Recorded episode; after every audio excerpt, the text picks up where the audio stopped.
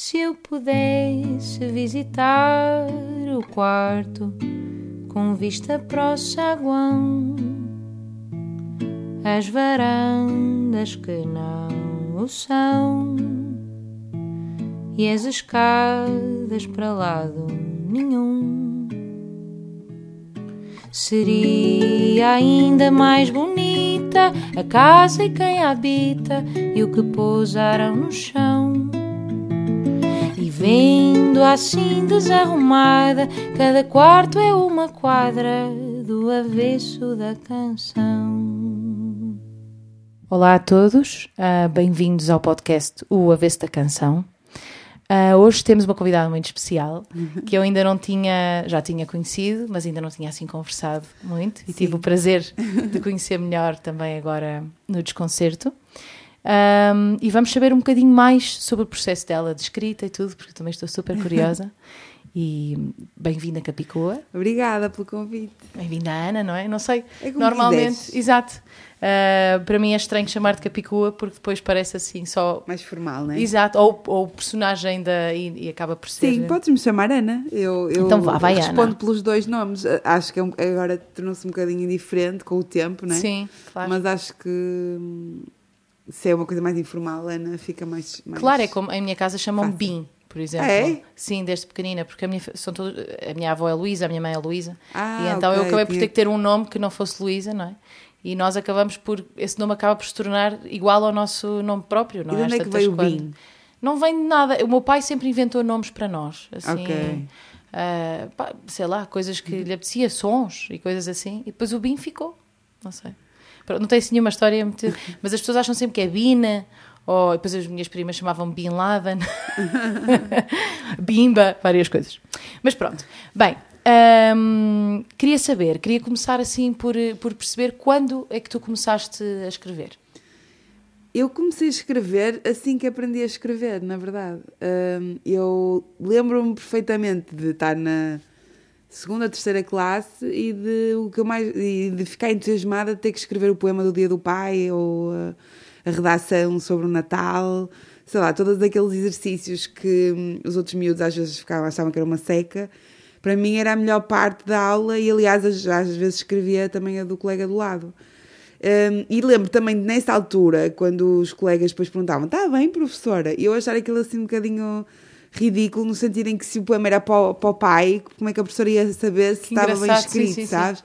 E lembro-me de ter essa, essa, essa, essa vontade de, de escrever quando era pequenina e, e, também de ter sido o primeiro talento que me identificaram, porque a minha professora da terceira classe uh, chegou a querer até editar um dos meus poemas num livro de, de português. De, pois da, isso da, acaba da também primária. por ser um, um bocado um incentivo, não é? Claro. Quando alguém também nos, nos, valoriza e dá assim. Sim, e os meus pais também acharam logo que eu tinha jeito e que. E que pronto, e que. E, e, e estimulavam isso.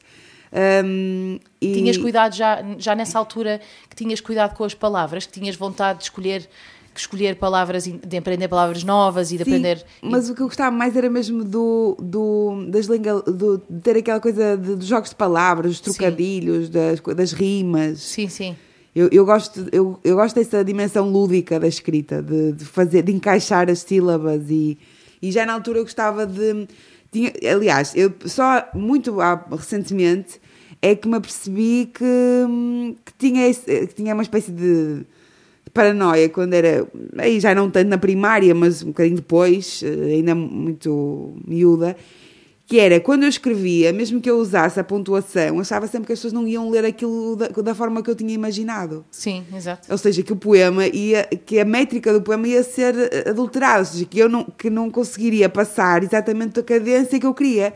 Sim. E, e, é engraçado que eu acabei por resolver isso, porque agora sou eu que declamo os meus poemas, claro, ou que e assim, os leio, e é é esses suposto decoram-no já, uh, Claro. sabes, no, no tempo, na cadência certa.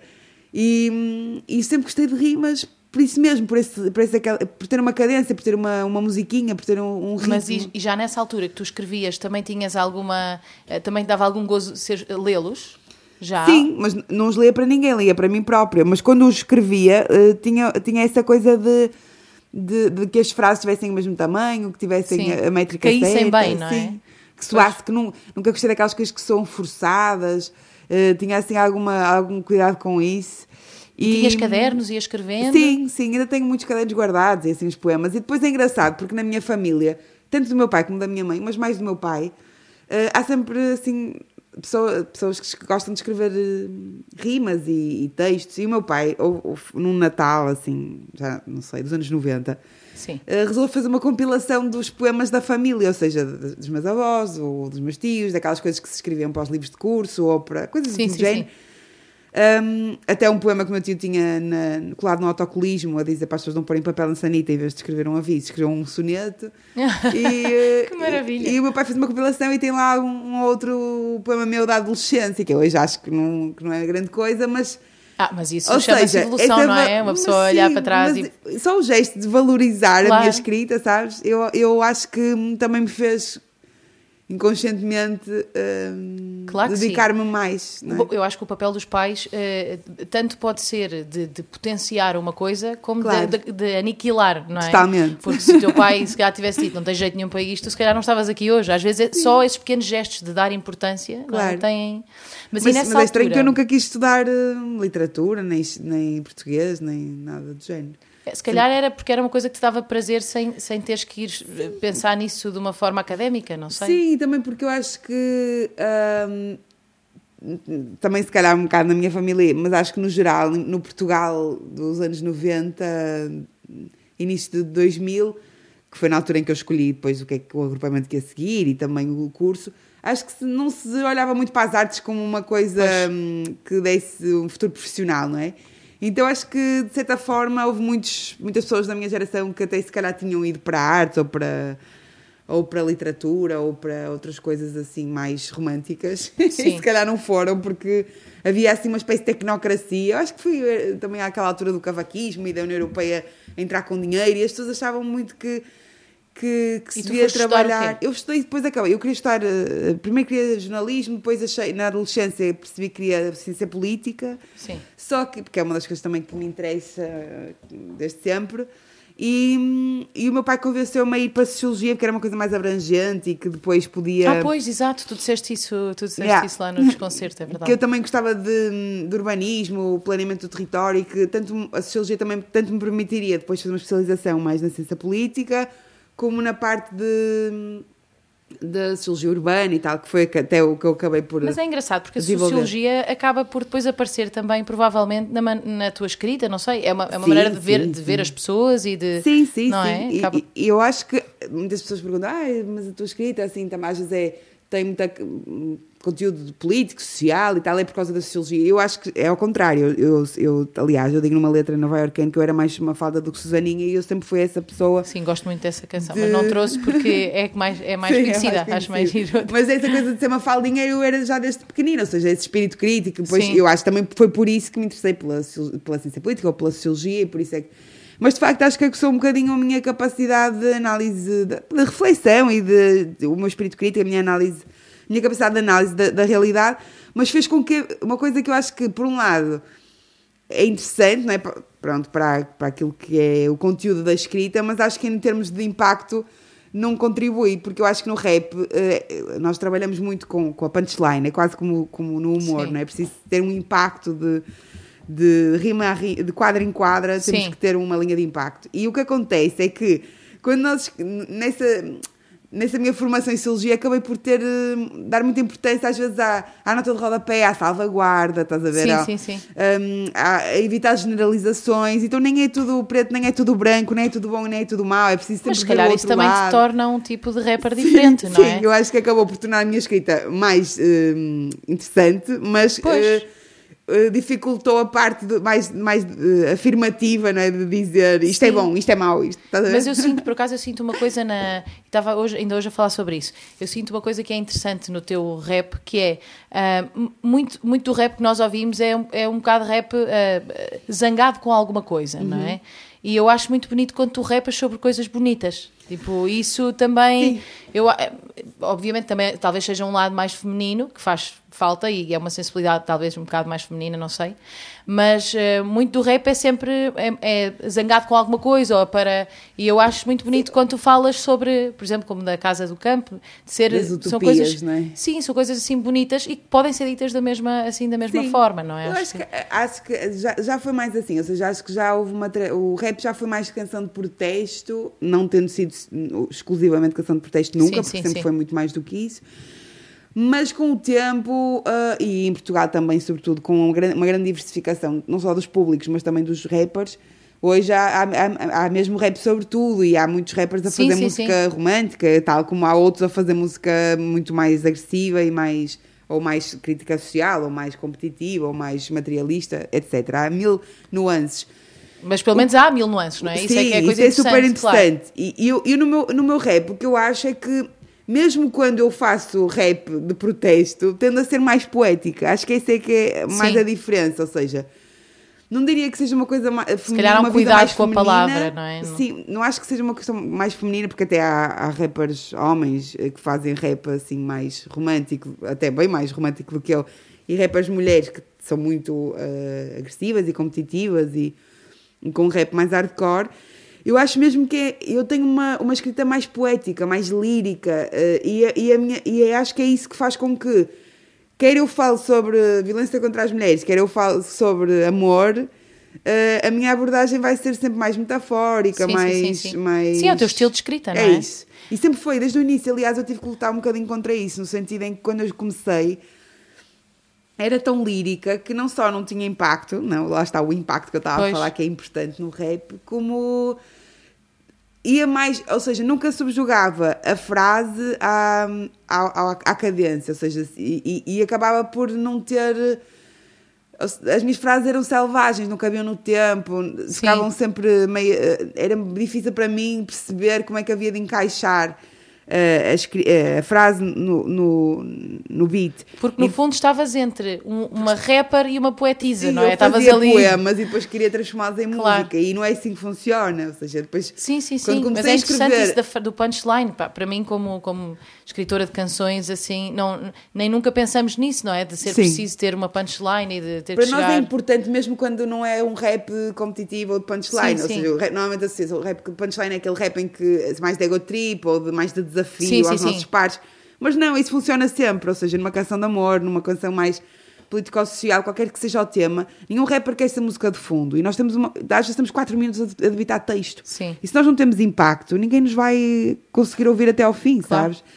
E há essa preocupação em, em- em manter a atenção, interpelar permanentemente e, e- e manter a atenção do ouvinte pelo humor, pelo, pelo, pela- pelo flow, no, o que nós chamamos de flow, que é tipo a prosódia ser Sim, sim, sim. sempre cada vez mais sofisticada. Pela brincadeira com as pela- palavras. pelos jogos de palavras, pela emoção, Claro. pela, pá, qual- qualquer que seja. Às vezes, Até mesmo pelos a- silêncios, muitas vezes podes usar o silêncio Sim. como. E às um- vezes até é escandalizar. Às vezes há rappers que fazem, dizem coisas hiper agressivas ou hiper Claro. inesperadas, mesmo para, hum, para captar a atenção. Ou seja, há mil truques. Mas o impacto é sempre uma coisa importante na, na escrita. E eu no início tinha dificuldade porque era, pá, eu fazia poemas e tentava transformar Claro. aquilo em rap. E depois de, de, de- de impor a mim própria vários exercícios, porque eu faço isso sempre em cada disco, tenho uma espécie de exercício criativo para mim própria. Pois, eu ia te perguntar também isso, mas já, já vamos lá então. Hum, acabei por, eh, por fazer eh, ir desenvolvendo is- essas capacidades em mim, não é? Não só trabalhar mais para a música e menos para o texto, e trabalhar mais o impacto e menos o liricismo, Claro. ou, ou pelo menos não é menos o liricismo, mas ter um mais equilíbrio sim, sim, entre sim. aquilo que é a minha escrita mais poética e aquilo que é a importância de, de captar a atenção de quem me ouve, porque aquilo- a, a música de facto No tem... fundo, isso é a construção de ti enquanto rapper, não é? Porque tu Óbvio. eras duas coisas e, e tinhas que ir fazendo. Aliás, eu não era rapper e tornei Claro, mas nessa altura, e nessa altura começaste a escrever e a pensar ah, ah, tinha, quem é que eram as tuas inspirações quando começaste? Quando comecei, quando era pequenina? Sim, Ainda te lembras? ou, ou coisas que ouvias e pensavas, ah, isto é tão bonito. Olha, a única, eh, eu gostava muito dos livros da de Mel Brainer para crianças e depois Sim. comecei a gostar muito dos poemas da de Mel Brainer como adolescente, porque eu vivia sempre ao pé do mar. Eu vivia ao pé do mar. Pois eu ouvi o teu podcast do- da, da poesia Yeah. e, e, E, e foi assim a nisso. primeira vez que eu comecei a perceber, porque ela tem uma poesia muito concreta, ela fala de coisas que as crianças entendem, ela Sim, fala sim, do os jardim. livros são maravilhosos, ainda. Fadoriana, esses. Mas mesmo na poesia, ela fala sobre as ondas, a areia, Sim. a fonte do jardim, sabes? Tirando aquelas coisas mais da mitologia grega que, era, que Sim, pronto, sim, são mais encriptadas para uma criança. O, o resto da poesia dela eh, é muito concreta, ou seja, parte do concreto para falar do, do, do, do subjetivo. E muito sobre a natureza também. é? Exatamente. E acho que é esse olhar, ou seja, eh, que ela tinha sobre as coisas, não só me atraiu enquanto criança e pré-adolescente e depois adolescente, como me identifiquei, não só porque ela também era do Porto, como eu, eh, e, e tinha sido uma, uma lutadora pela liberdade, e eu tinha muito essa coisa de que aprendi com os meus pais de admirar as pessoas que, que fizeram, que lutaram contra a ditadura, e Sim. nomeadamente na música e na escrita, e achei que ela sempre que ela era um exemplo também de, de, de- mulher, de mulher é? como mulher Claro. livre, estás a ver? E depois também porque eu vivia ao pé do mar, então aquele imaginário todo dela eh, eh, era, o- era o meu contexto. eh, Claro. E, e- e identifiquei-me com a escrita dela. E depois, a outra identificação com a escrita foi com os cantautores de Abril, ou seja, com, os, com as músicas Depois que tu dizes que falas do Sérgio Godinho, por exemplo, na, Sim. na, na- na tua canção, não é? De, de, de ouvir Sérgio Godinho. Sim, o Sérgio Godinho, o Zeca Afonso, o Zé Mário Branco, o Fausto, ou seja, o, que, o, o primeiro exercício de interpretação de texto, digamos assim, que eu fiz foi com o meu pai, porque ele ouvia aquelas músicas e eu achava inicialmente que era música para criança, tipo a Formiga no Carreiro do Zeca, era para É mim muito era engraçado isso, porque as pessoas também, eh, por exemplo, com os meus filhos perguntam o que é que. E eles não ouvem música de crianças, eles ouvem o que eu ouço. Pois. Para eles será música de crianças, não é? Claro. Mas eu também cresci assim, a ouvir as músicas que o meu pai ouvia, nunca nos puseram música de criança. Então, Pronto. para nós, eles Então, são música de Mas criança. é isso. é? E depois, quando tens uma leitura enquanto criança daquela letra, e depois o meu pai Claro. explica-me que a formiga que está no carreiro anda em sentido contrário, não é uma formiga. É? Exato. E que há outra, outro sentido e que, e que havia uma codificação. E isso também é muito, eu acho que isso também é muito giro letra? quando alguém nos explica o que é que está por trás das letras. Porque Claro. de repente nós, enquanto escritores, vamos, vamos estar muito mais curiosos e ter muito mais vontade de escrever. Eu não sei, eu, eu também, na minha infância Sim. Uhum. também me aconteceu isso, mas muito com os Beatles, na verdade, o meu pai era obcecado. Ele, ele explicava muito o que é que estava por trás das coisas. Ah, eles escreveram isto quando? Pronto, o Paul foi à casa do. isso- isso e é de repente há uma história por trás Óbvio. daquilo e isso ainda nos torna muito mais curiosas. Mas eu para acho. mim foi tipo uma epifania aquilo. Ele disse ele explicou, começou-me a explicar quem, quem eram aquelas personagens, o, e, e, e, e- e que a ronda do, sol, do soldadinho do Zé Mário falava sobre os soldados da guerra colonial e que na verdade era uma música triste, não era uma música de Sim. embalar e que. Sabes, começou-me a, a explicar aquelas, A aquelas letras. desconstruir, não é? Um bocado. Sim, a desconstruir. E, e, e não só eu percebi que há várias camadas de entendimento e, e que, e que as coisas não, não são para ser eh, interpretadas só de forma literal, mas Claro. que há, há múltiplos significados por trás de cada, de cada coisa. E nessa como- altura ainda mais porque as canções não podiam ter o seu Exatamente, significado explícito, um não é? código, não é? E Exatamente. E que estavam disfarçadas para Claro. driblar a censura. Então aquilo foi tipo, para mim, de repente, eles eram super-heróis. Porque é um- toda uma arte isso, não é? De Exatamente. querer dizer uma coisa, mas não o poder dizer, então, Então- como? Isso é. E, e, e aquilo fez uma coisa. Para mim foi tipo. Não só se abriram mil portas de mil possibilidades, como eu achei que aquilo era tipo um superpoder. Então Claro. comecei tipo a achar que eles eram. Eram tipo super-heróis, estás a ver? E, e acho que nessa em vez lógica. de querer ser o Homem-Aranha, começaste a querer ser o José Mário Branco. Quase. Não que eu não achei nunca que eu nunca achei que fosse fazer música na minha vida. E, e porque eu não, sei lá, não houve uma altura que aprendi, que foi aprender a guitarra e tal, mas eu, eu percebi rapidamente que não tinha a perseverança ou a capacidade de, a dedicação de um instrumentista, Sim. não é? Tipo aquela disciplina. E que o que eu queria era aprender umas se acordes calhar para cantar as dunas tinhas. no, é isso, no fim. Se calhar também não tinhas a paixão Óbvio. daquilo, não é? Claro. Era outra. A minha paixão não estava ali no- nos Claro. instrumentos e aquilo que eu queria era uma coisa mais lúdica, do tipo tocar três acordes para cantar as dunas no fim de semana, não era tipo aprender música, sabes? E, hum, e depois, quando eu descobri o hip continuei sempre a escrever, como, pronto, por, por- porque gostava. E quando encontrei o hip hop na minha adolescência, hum, não só percebi que aquela, a, a importância da palavra eh, era a mesma que era dada por esses tais super-heróis da minha infância, não é? E que a palavra também servia de ferramenta, também servia de megafone e também tinha um poder e um protagonismo muito grande, como percebi que aquela música era tão democrática que qualquer pessoa que sem voz para cantar, sem saber tocar instrumentos, sem eh, podia fazer podia fazer música. E, e, já para não falar que qualquer, qualquer puto podia, podia dançar e fazer breakdance mesmo andando no conservatório. Sim, qualquer música não, não tem que fazer ser necessariamente... na rua. Claro, e... não tem que ser necessariamente uma só fórmula, não se tem que cantar bem e tocar Claro, um tem que ser uma coisa canónica, claro. Não é? E que não só aquelas pessoas escreviam letras que eram, que tinham um grande, grande protagonismo e uma grande exigência técnica, como elas como faziam isso com o português cotidiano, com o português que Sim. se falava na minha escola, que falava e falando dos temas que nos que, que, que nós enquanto adolescentes uh, tinha, nos interessávamos e tínhamos identificação com o nosso sotaque, não é? As bandas que eu ouvia do claro. Porto. Epá, e, e aquilo abri, eh, abriu Mas no Porto uma, há muito isso também, não é? Eu sinto que no Porto há muito... Ehm, as pessoas prestam muita atenção àquilo que acontece no Porto. Tipo, as bandas, eu não sei, talvez Sim, acho seja que agora por... menos, porque a internet abriu bastante. É, mas eu senti sempre muito como. De, e, que, que há, e que há, mesmo nas pessoas que são do Porto, uma grande proteção uh, pelas, pela, pelas bandas e pelos Sim. artistas do, do, daqui. Mas nós eu acho isso super bonito. Porque eu acho que há, há, uma. Nós, agora menos é o que eu digo, porque, porque a internet democratizou muito o acesso a outras coisas e a outras trocas e porque também se banaliza, pronto, se, se tornaram mais frequentes os, os, festivais de música pelo país e, e há mais, as pessoas viajam mais e agora, Sim. durante a minha adolescência, em que não havia propriamente internet, eu estava a começar, mas era só para alguns, e que não havia tanto essa coisa de ir, ir a festivais, pronto, eu comecei a ir em 98, mas eh, pronto, não era assim, não havia tantos, havia um ou outro, sim, não é? Sim. Um, as pessoas viviam muito na, viviam a cena cultural da cidade, não é? Não é? Claro, e, claro. E, e, eu lá por, e na altura também havia muito essa coisa das tribos e tal, do pessoal do hip hop, o pessoal do metal, pessoal, mas ainda assim era muito comum nós irmos todos ver um concerto de, de Zen, ou vermos todos, irmos todos ver um concerto de clã, ou vermos. Estás claro, a perceber? Era o quê? Pois era o que acontecia aqui. de música. E, e, e, sim, e nós absorvíamos aquilo que havia aqui. E depois o Porto tem um inverno muito longo e que nunca nos fez ficar em casa. Uh, e, então, para sobreviver a essa coisa de.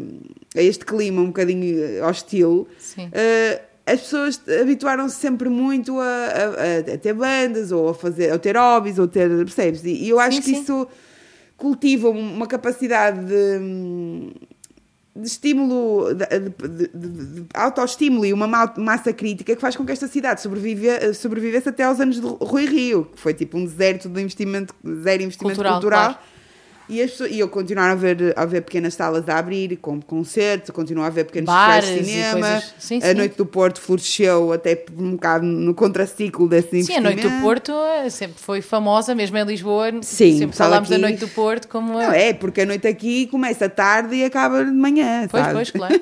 e o pessoal é, é, muito de ir ouvir DJs. Tem uma cena um bocadinho mais londrina, dessa cena de ir, do clube e do DJ. E, mais, e é mais boémio, de qualquer maneira, sim, também, sim, não é? Sim. E depois o pessoal também, eu acho que tem essa proteção, não só porque eu acho que as pessoas do Porto, no geral, têm essa coisa de mais de, tribal, sim, sim, mas também porque sentimos daqui. desde sempre que qualquer coisinha que aconteça em Lisboa é capa do Y. E aqui o pessoal está há anos a fazer coisas interessantes claro. completamente na margem. E ainda vamos falar sobre isso de uma canção que tu te falas um bocadinho sobre e... isso também, essa crítica dos jornalistas, para mim parece-me que seja Sim, talvez pronto. um pouco isso, mas já, já falamos. Mas estou agora a falar do, do, do, do, domínio territorial, acho que é um bocadinho isso. Sim, nós que somos de Lisboa também... nunca percebemos isso até, até perceber que realmente é isso que acontece, realmente uh, tudo acontece ali, claro que nós não conseguimos não, mas há mil coisas ali, a acontecer em é? Barcelos e a acontecer obviamente, em Évora obviamente. e não sei o quê. Mas quando nós estamos em Lisboa, achamos, não percebemos essa... essa...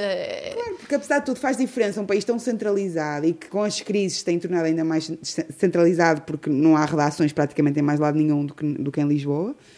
E depois, em que, pá, faz muita diferença. Tu estás no Lux a ver um copo com o editor da revista X ou, estás, ou, ou à CDB e encontrares o o, o, o radialista Y ou, ou conheceres sim, ou, sim, ou teres claro andado no liceu com o gajo que faz o festival uh, Z, percebes? Sim, sim, é verdade. E, e, isso e apesar de é ser perto, não... acabas por não conviver, por isso não é. Não, sim, é... não tens aquela coisa do tipo, aí o gajo que estava à procura de alguém para fazer uh, uma banda sonora para não sei o quê, encontra-te na rua e então Luís, olha, ainda estava aqui na Sim, é verdade, porque é como um bocado como no, no cinema e na, as pessoas às vezes precisam de ser vistas, não é? E quando Óbvio. uma pessoa não é vista, depois não se lembram de ti para para, essas para coisas. Essas coisas. É? E eu acho que o pessoal do Porto, um bocadinho por oposição a essa, essa, essa macro, mono, sim, sim, macrocefalia sim. e e, e Lisboeta também fez um bocadinho o, o, Protegem-se uns aos outros, não é? Criam o seu- o seu a clã. Exato, claro. Agora, acho que menos, agora acontece menos. Eu acho que porque a internet democratizou muito uh, o acesso à, à,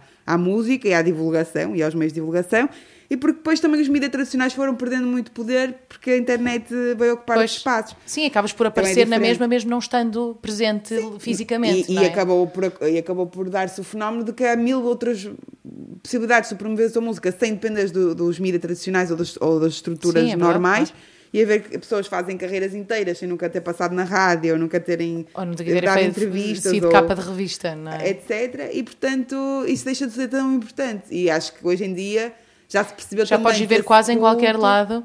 e- Claro, e- podes estar nos Açores e se calhar fazer a tua vida. Claro. E, e antes não era Sim, eu assim. falava no dia sobre isso com o Zambus, que vai viver para o Alentejo. Tipo, ele, na verdade, ele diz: posso viver onde eu quiser agora. Claro. Essa... Mas olha, queria muito saber também. Eu ia já te perguntar sobre isso, mas entretanto, tu também me disseste um bocadinho agora sobre o processo de escrita. E que tu estavas a dizer que em cada disco tu também. Queria saber um bocado disso. Como é que tu, se tu tens, eh, se decides agora vou começar a escrever para o próximo disco, eh, se decides um conceito, se tens horários de escrita, co- como é que se organiza para ti eh, essa parte? Eu faço. Eu não escrevo constantemente, ou seja, eu, eu, eu escrevo para. Ou alguém me pede uma letra, ou eu tenho que, que fazer alguma coisa específica, ou então não, não estou a, a permanentemente em criação. O que eu faço é estou permanentemente a anotar coisas Sim. que vou usar mais Ideias tarde. e- Exatamente, Exato. ideias, às vezes eh, jogos de palavras, às vezes só Sim. coisas para, Só para não temas que eu é? vou pesquisar e desenvolver, sim, para não me esquecer. E depois, quando, quando começo a ter vontade de fazer um disco, esse trabalho prévio é, é, na verdade, hum, aquilo que, que cria uh, o, conceito, ou a proposta, ou o exercício que eu, vou, que eu vou querer desenvolver. E depois, quando encontro esse caminho, normalmente o, que, o, primeiro, o passo seguinte é encontrar. hum, fazer eu trabalho eu não faço os instrumentais né? não componho a parte Sim. musical então normalmente lanço um apelo assim a meia dúzia de produtores com quem eu costumo trabalhar ou com quem eu quero trabalhar e peço instrumentais porque estou começo a, à procura dos ambientes que me vão permitir explorar aqueles temas que eu tenho na cabeça Sim. e, E e pedes- juntando pedes- instrumentais e que pedes tenham um parentesco Pede especificamente, por exemplo, sentes que aquela canção tem aquela vibe, então pedes a um produtor específico? Às vezes sim, às vezes sim. E às vezes eh, é super difícil explicar porque é quase como explicar um perfume, não é? Às vezes tu tens Pois. aquela ideia e, e- estás a tentar explicar e é, é difícil. Mas o que eu costumo fazer é, é receber muito, tipo, dezenas e dezenas e dezenas de instrumentais eh, e, e, e olha, este aqui eh, serve-me para aquela, para aquela ideia. Ah. Este aqui Vais tem, encaixando um- tem um parentesco com este e acho que serve para outra ideia. E começo a fazer, tipo, quase uma não seleção. ideia que fazias Vou assim. afunilando, afunilando até ficar com 12 ou 10 ou 15 os instrumentais que eu, que eu, que eu quero, que eu preciso para fazer aquele disco. E depois vou, vou, vou fazendo, vou começando a escrever. E escrevo assim nos mesmos dois meses, um disco inteiro, assim, tipo, no mesmo período, vou escrever o disco inteiro. Mas e aí, quando escreves, fazes, tens tipo um horário? Ou, ou é uma coisa, imagina, diz, ok, acordo de manhã e vou começar a trabalhar nisto. é Como assim, é que... ter filhos. Pois, é verdade, há toda uma vida antes e depois horas filhos, não a é? fazer assim tipo bichos de pijama, às vezes ficava mesmo hum, embrenhada. Agora o que acontece é, é, hum, quer dizer, eu, eu este último disco escrevi-o grávida e gravei quase todo grávida, depois fiz uma música ou outra, uma música no- eh, nova depois de ter o bebê e reescrevi algumas coisas, mas eu não tenho essa experiência agora do quer dizer, tenho experiência de escrever músicas soltas, mas não de fazer um disco desde que ele nasceu. O que acontecia era, normalmente trabalhava à tarde, durante a tarde, eu, sou- eu não, sou, eu não sou uma pessoa da manhã. Quase nenhum músico é, eu, eu sou muito. Agora sou ninguém obrigada é. a ser e Exato. que foi uma luta, mas era de tarde, depois eh, e, e Muitas vezes ia para a noite, não é? Sim, normalmente à noite é onde eu, onde, até onde eu era mais produtiva, porque há menos telefonemas e há menos estímulos, e então a pessoa fica ali ah, embrenhada. E o que eu faço é isso, é, é escrever as músicas umas a seguir às outras, porque acho que elas têm que ter o mesmo espírito e o mesmo, Sim, e o mesmo contexto, as mesmas circunstâncias e servir, servirem-se todas da, mesmo, do, do- da mesma energia. Hum, e para criarem uma coerência, também para eu ter uma perspectiva do que, do que o disco é. Eu, eu gosto de escrever discos, eu, eu não gosto de escrever músicas soltas. Uhum. Porquê? Porque sinto que os discos têm. Tu estás tão distante do dia em que as pessoas vão ouvir aquilo, quando estás a escrever, Sim. ainda faltam muitas etapas, que não, nunca me ocorre o pensar o que é que as pessoas vão achar daquilo que eu estou a escrever. Ou seja, Sim, eu estou sim, completamente na minha bolha e não estou a pensar, "E será que as pessoas vão entender? Será que vão gostar? Mas eu, mas, longe, estou é, longe. mas eu acho que no processo criativo isso devia ser sempre assim, não é? Pois, só Porque as pessoas não devem entrar no nosso processo criativo. Óbvio, não é? mas agora nesta lógica do single, que alguns artistas já fazem Sim. com muita facilidade, o que acontece é que se A data primeiro- de fazer e de, e de sair é, é, muito, próxima. mais não é? próxima. Claro. E depois as pessoas não gostam, há uma. Há uma tu ah, vais ser ok. Tem uma reativa consequência na- para a próxima. Claro, óbvio. E Pois. depois não é só isso, é que há um conjunto de músicas que nunca serão single, mas que compõem o disco e que fazem com que eles tenham um. E que muitas um vezes são as nossas e um preferidas, corpo, não E que é? às vezes são as nossas preferidas. E, e, que- e, que- e, e, e Pois, e lançadas só, soltas e, e não- que nunca vão ser lançadas soltas e que vão Pois. deixar de existir necessariamente, provavelmente, dentro, dentro das lógicas deste mercado, a não ser, pronto, a não ser, claro, alguns mais alternativos que uma, se mantenham fiéis ao formato ou à liberdade de fazerem o que querem, não é? Como espero que aconteça, mas, mas de facto é, é essa coisa de estás a fazer um projeto de um disco que vai sair daqui a uns meses. Tu estás tão distante do momento em que as pessoas vão ouvir que estás só na, na bolha criativa. Sim, Isso para sim. mim é super libertador, porque eu faço isto para tentar materializar essa tal visão, que é quase como explicar um perfume, não é? Uma coisa que eu tenho um conjunto de ideias, de emoções, de cores, de uma, uma proposta também para o mundo enquanto contributo, para aquele momento que eu estou a viver, para o momento em que o mundo está, que eu não consigo explicar por palavras e vou tentar concretizar em música. E isso é um desafio que me, que me atira para, para a frente e que me, e que me faz sentir-me viva e que me, fa- e que me faz Sim, trabalhar sim. muito e que me entusiasma muito. E de facto eu sinto que esse pro- processo hum, é.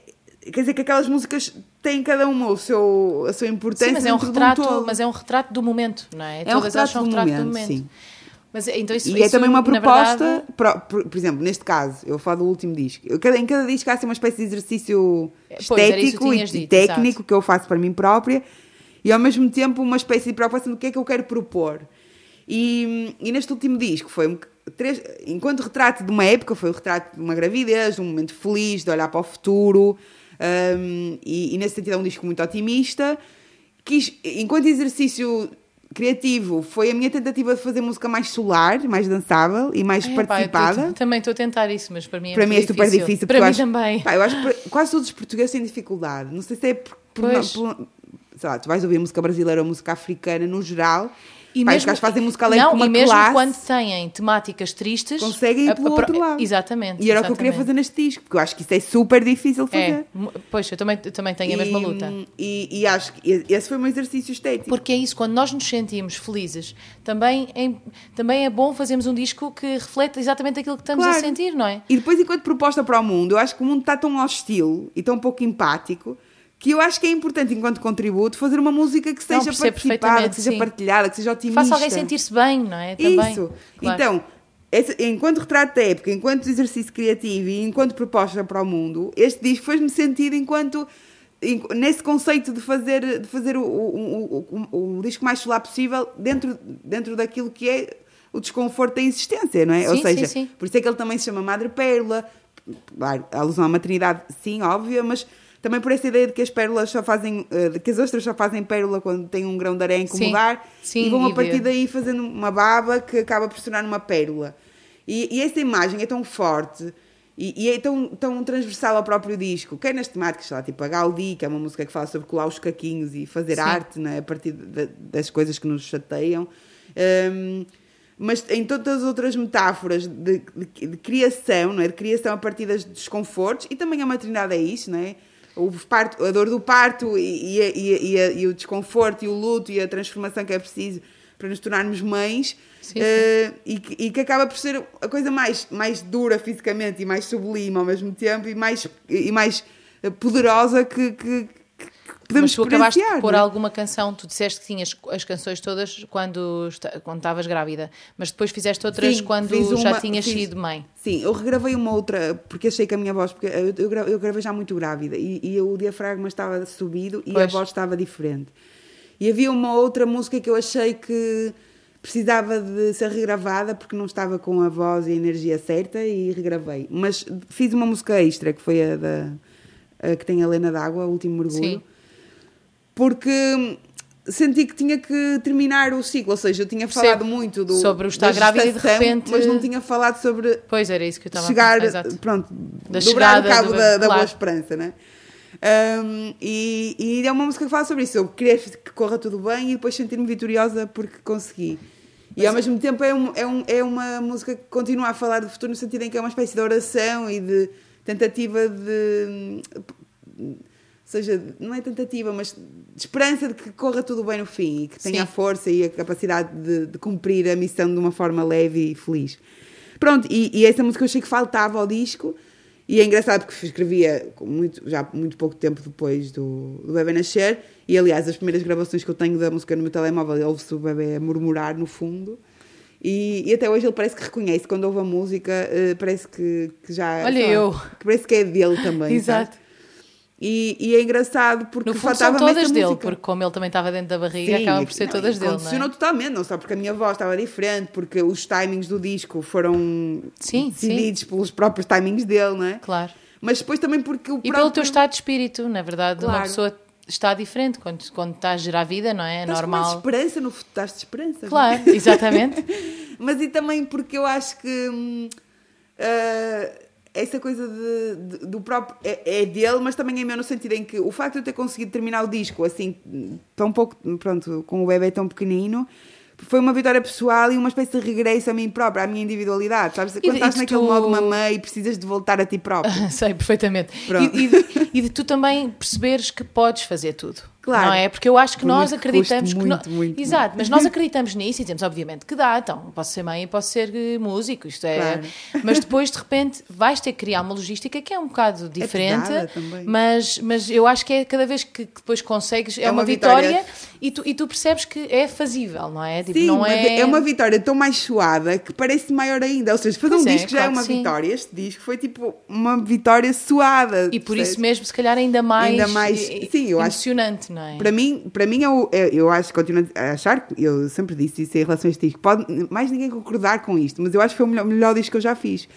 E, Mas eu acho que isso é sempre a coisa mais importante, é nós é acharmos, importante. nós acharmos que o disco, eu- porque senão quem, quem é que vai vender o disco melhor que nós? Se nós adoramos aquilo que fizemos, vamos ser os primeiros a vendê-lo bem. não Claro, é? claro. E, Porque- e essa coisa de tu sentires que não só conseguiste, como fizeste a coisa bem feita, pá, Claro. dá-te um. Eu, eu, eu, isso que eu Sim, sinto- é bom nós sentimos orgulhosas de nós próprias. Isso é uma É, coisa. é super, Eu é acho que às super. vezes em, em Portugal, eu falo muito disso, há, há uma coisa que é uh, o excesso da humildade A e de uma modéstia. pessoa. Exato. Não, quando uma pessoa se esforça para uma coisa e consegue, é bom dizer Não, sim, parabéns, e- e a ti próprio. nas mulheres, é? em que nós somos sempre uh, um bocadinho, somos uns, somos uh, bocado socializados para sermos uns bonsais, tipo, pequenas e decorativas. E nesta, e nesta questão da maternidade também acontece muito isso. Eu, por acaso, escrevi um poema sobre isso, sobre ahm, constamente, con- constantemente me perguntarem: Ah, mas e quando vai tocar, quem é que fica com a criança? Como se o pai Ninguém não perguntou aos nossos colegas E isso. ninguém pergunta. Eu escrevi isso, exato.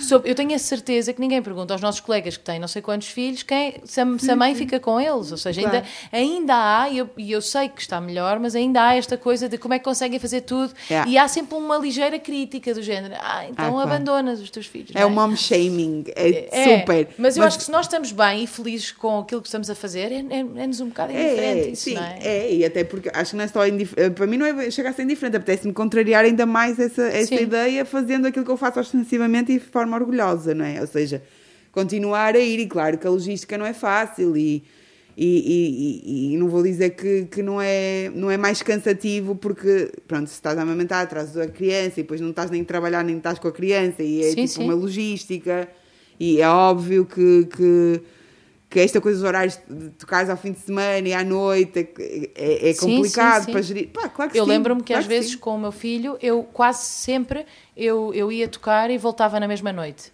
Para, para estar logo ele com ele de acordasse. manhã. E às vezes eu chegava quase às 5 da manhã a casa para acordar com ele às 6 e tal, 7.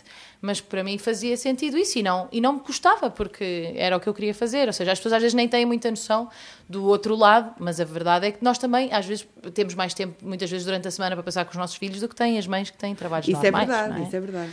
Ou seja, há coisas que compensam, outras que não compensam. O que eu quero dizer com isto é que, de facto, não é fácil e, e, e- e acho que não é preciso. hum, e acho que é bom a gente mostrar que não é fácil, porque tem, Claro, que, claro. tem que se falar das coisas como elas são e sem romantizar, mas ao mesmo tempo. hum, se a geração que tem a oportunidade de o fazer é a nossa, Sim, sim, e claro então é importante que a gente o faça. E até porque há muitas mulheres. Finalmente, eu acho que nós estamos a passar uma geração em que já há muito mais mulheres a fazerem carreira com eh, cantautoras, sem não dúvida, é? E- sem dúvida. É controlar e- a sua própria carreira, Exatamente. que é uma coisa que não acontecia. E então, e- então nós somos, somos, no fundo, inspiração para próximas pessoas, porque Claro. eu vi, eu, eu lembro-me ainda ontem estávamos a falar sobre isso ah, no programa do Alta Fidelidade. Uhum. Só havia, fo- foram homenageados só bandas de homens. E na altura eu pensei, só há bandas de homens? E eles disseram, sim, só há bandas de homens com este número de anos com temas É verdade. originais. Ou seja, não foi por escolherem só homens, foi porque não há. Não há. E- e- eu, eu a- acho que talvez isso- seja a, a Mafalda é Veiga seja a pessoa A mais velha, mas mesmo assim também Mas não tinha aquele número de carreira. tipo a Amélia Mus, Janela A Amélia Mus, sim. Mas não tem tanta visibilidade, são mais alternativas, digamos assim. Talvez, seja isso. Não sei. Agora, nós, eu acho que Ou nós. então é só por uma questão de machismo. Mas eu acho que não. Eu acho que era essa visibilidade que eles também queriam para homenagear e de repente não, não havia. Ou seja, eu acho que nós estamos a, a- Sim, ser a a, geração, geração, claro, em que já há um equilíbrio É, natural. não- não, não temos se- que pensar, ai, ai, tenho que pôr aqui uma mulher. Já Sim, não é preciso pensar isso. Não, até porque eu acho que não só eh, somos muito mais. eh, porque antes havia muitas mulheres, mas eram. eh, ou seja, eram lugar, no lugar de intérpretes, não de autoras nem letristas, e não, nunca na gestão do seu próprio percurso. Sim, estavam sempre um bocado. Exato, e, E eram sempre um bocado fado, comandadas por, por pelos homens. managers ou Exato. pelos gajos das editoras, etc. E, e no fado, onde as mulheres sempre tiveram mais visibilidade, também não eram elas as compositoras ou as letristas. Pois, claro Quer que dizer, algumas exceções existiram e existem, Como a Amália, por como a exemplo. Amália, por exemplo, sim, mas quem comandava o, o, o, o jogo não é? sempre foram os homens, os editores, os, os managers, os promotores sempre foram homens. E na nossa geração estamos a mudar isso, sem dúvida. Sim. Não só porque nós somos mais, mais não só somos muitas nos microfones e na- no lugar de visibilidade, mas também somos muitas a escrever, a compor. E a não só escrever para isso, homens, que é uma coisa Não só isso, também há muito muitas agentes não é? mulheres. Sim. As duas maiores editoras em Portugal são comandadas por mulheres. Pois é. Hum, há, há muitas mulheres a trabalhar na indústria e isso também é, ou seja, não é só importante no lugar Claro da- que sim. da- Quem está por trás, palco, não é? mas na- Claro. no- por trás porque isso faz com que a indústria seja amiga- mais amigável em relação às mulheres que Claro. alguma vez tenha, tenha sido, não é? E que, e que as nossas e que as nossas o nosso, e, que, e que o género deixe de ter uma um Sim, e que as de- gerações que estão agora a começar a, a, a querer trabalhar nisto, ou, ou, ou miúdos que querem, miúdas que querem ser cantoras, compositoras, de repente vejam Tenham que isso é uma possibilidade, Claro, não é? claro. Porque, Sim, e depois eu também vejo isso muito mesmo por lá exemplo, quando fora. tu falaste das tuas inspirações, falaste só de homens, era o que Sim. acontecia para nós, a maior parte Sim, das vezes era assim. encontrei a Lauren Hill ou Erika Badu e Tá assim, bem, mas alguns era- mas lá fora, Portugal, não é? sim. Claro. E foi para mim importante eh, eh, foi, foi- teria sido para mim importante ter, eh, ter essas referências cá. Mas tens noção que tu agora és uma referência. Pois, isso, sim, isso e é tenho maravilhoso, noção, não claro é? que sim, tenho, tenho noção e e que acho que e, e acho que isso, que isso se há coisa que eu, que eu se há de- algumas coisas que eu me orgulho é uma, uma delas é ter conseguido provar que é possível uma mulher ter uma carreira longeva Claro. no Há, rap uma- há uma canção que tu tens neste disco que é mais ou menos a responder a pessoas que te mandam mensagens a, a, a- pedir, a poetas. pedir eh, ajuda, não é? Sim. É muito giro. É, é, é- sim, é inspirada num livro do, do Rainer Maria Rilke que se chama Cartas a um Jovem Poeta e eu faço cartas a jovens poetas em- porque estou a responder às mil. Pronto, costumam mandar mensagens assim, comentar, a pedir para comentar música ou, Sim, ou para ou ajudar para na com carreira. ou- dúvidas ou não sei o quê e eu, e eu fico sempre assim um bocadinho naquela situ- situação de não gostar muito de ser a com- comentadora do trabalho alheio, mas ao mesmo tempo não querer deixar de dar resposta porque sinto que as pessoas precisam mesmo às vezes de alguma orientação. Então resolvi fazer essa, essa música um bocado E assim, cada vez que assim, alguém te Agora mando o link. manda só o link da canção. Olha, e, mas queria te perguntar uma coisa, também falaste nisso quando, quando alguém te pede letras. Ahm, o teu processo para escrever, porque tu dizes que quando escreves para ti, quando é o Sim. disco, tu estás super embrenhada e tem um conceito, não é? Sim. Que é temporal e tal. Mas quando alguém te pede para escrever, ahm, como é que é esse processo? Porque aí já é diferente, não é? Sim, tu aí- pensas na pessoa, ou como é que isso processa? Aí, eu, das duas, uma, ou eu conheço muito bem o trabalho da pessoa, ou conheço a pessoa. Já tentei, alguma outra vez eh, aceitei porque não queria dizer que, pá, eu tenho dificuldade em dizer que não, e às vezes eh, digo sim, mas sem conhecer tão bem, eh, ou a pessoa ou o trabalho dela, e não resulta tão bem. Um, e o que acontece no caso de fazer uma música para outra pessoa é eh, perceber o que, quais são as intenções da pessoa para aquele tema, ou para, ou para o disco em, em que o tema se insere. Sim. Normalmente para mim é bom quando as pessoas têm, mandam uma base musical uh, e às vezes até uma melodia de voz em que eu encaixo a letra. Já aconteceu não ter nada, mas. Uh, pois vai se, seres tu o ponto de partida. Ser é? o ponto de partida. Uh, a por exemplo, numa letra que eu fiz para a Aline Frazão, ou de uma música que eu fiz para a Ana Bacalhau, que eu só sabia o que ela queria fazer com. Pois, essa é uma com das ritmo, que eu conheço. Exato. Com ritmo. Uh, e sabias que ela queria E sabias que ela queria que tu fizesse uma canção a descrevê-la? Ou isso foi uma ideia sim, tua? Sim, não. Ela disse. Não. Ela queria fazer uma música que fosse uma mistura do, do hip hop com a música tradicional portuguesa. Sim. Só que eu disse, ok, então vamos fazer um ego trip, que é uma cena clássica do hip hop, em que tu estás a dizer bem de ti, basicamente ia desafiar os outros. Mas depois aquilo derivou para uma coisa mais biográfica. Sim. E tivemos muito tempo ao telefone em que ela contou a sua infância, o bullying da escola, a adolescência, depois a faculdade, aquilo que e ela tu gostava. tomando notas. Uh, Sim, ou sou, notas eu, mentais, eu gosto, não é? Sim, notas mentais. Eu gosto muito de fazer perguntas às pessoas. Sim. Eu sou muito perguntadeira. E, e gosto, interesso-me por pessoas. E Mas então, eu acho que os, os, os, escritores têm que ter sempre um bocadinho de Sim. meio de cusco, não é? É, nós não temos só que... cusco, mas também uma espécie de empatia, ou seja, dessa Claro. coisa de querer viver as emoções dos outros, não é? Claro, claro, porque tudo, no fundo, tudo aquilo, não é, não é com esse objetivo talvez, mas tudo aquilo acaba por ser inspiração para... para... material, Claro, claro. é material, claro. E, e, e ela, ela falou comigo uh, sobre, sobre essas coisas todas, eu escrevi uma primeira letra, depois ela disse, então vamos mais fundo aí na, na parte biográfica, ainda, ainda conversamos mais, e acabei por fazer uma letra que fala sobre ela e, e que tem um bocadinho de egotrip aqui e ali, mas é no fundo uma, uma coisa mais biográfica, a brincar com, com o nome e com, a, e com a história dela. Sim. Uh, mas aí eu só tinha um tum, tum, tum, tum, tum, tum, tum, mental. Porque Ah, ela ok. me disse que queria fazer uh, uma coisa assim, tradicional portuguesa. Ou seja, eu não tinha nenhuma base musical e foi com esse... Sim. Com essa chula mental, acho que é chula que se chama esse ritmo, um, que eu fiz a letra.